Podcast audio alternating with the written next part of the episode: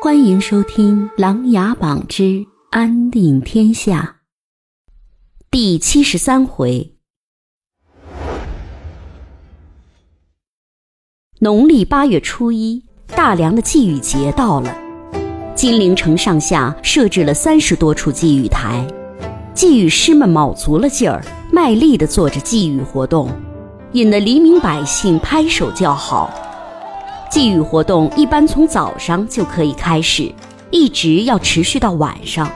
这其中主要的原因就是前来参加祭雨活动的人，除了观看活动外，可以购买祭雨用的祭雨水，拿回家去后撒在米袋上、米缸上，可以丰衣足食。祭雨师就是靠着这个祭雨水，每年可以赚得盆满钵满。沈追和寻白水忙碌了好几天，总算是做好了准备，一切就等着今天晚上了。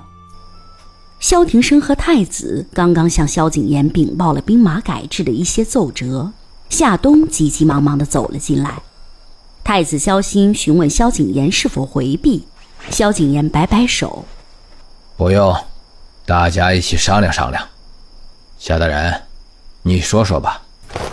夏冬叩拜后说道：“皇上让我们奏事阁清剿黑衣人，我们发现还有一些漏网之鱼，始终没有音讯。虽然慕云峰已经伏法，但有些地方疑点重重，比如他在北魏易容冒充皇帝，但是我们派人查询后，现在的北魏皇帝健在，因此我们怀疑这个皇帝可能还是假的，也许是其他黑衣人易容假扮。”我们对参加金陵之乱的黑衣人严加拷问，他们说还有好几个主使，但是目前我们只抓获了三个主使，其他主使还没有去向。太子萧欣急忙询问：“夏大人的意思是，黑衣人还会在金陵闹事？”“当然，这点是不排除的。今天早晨我们又发现了重大线索。”“什么线索？”萧庭生连忙问道。夏冬继续说道。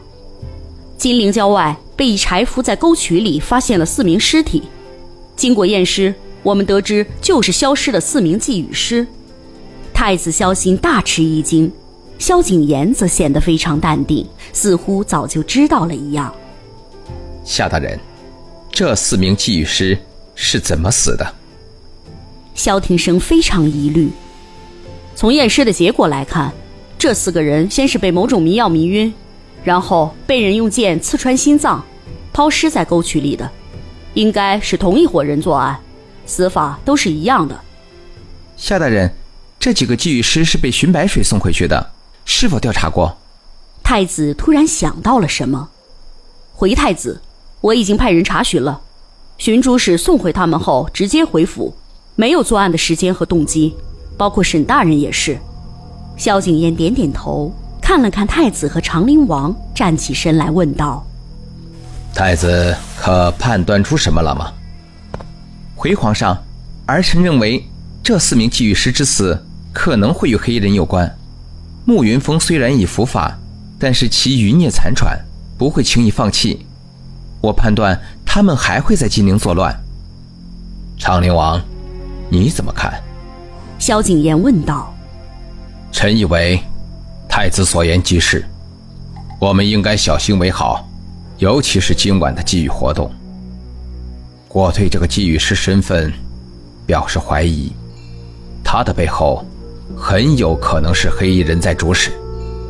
王爷的意思是，五个祭雨师单单就这个王伦活着吗？夏冬急忙问道。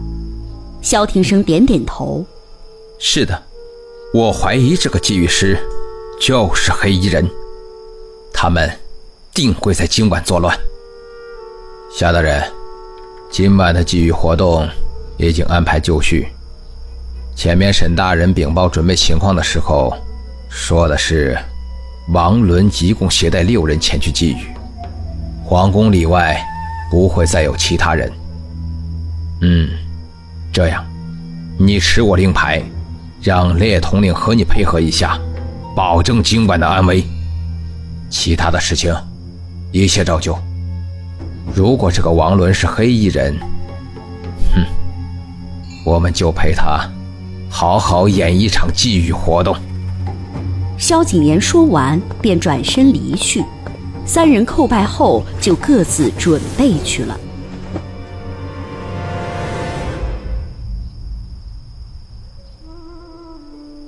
本集故事播讲完毕欢迎订阅与分享。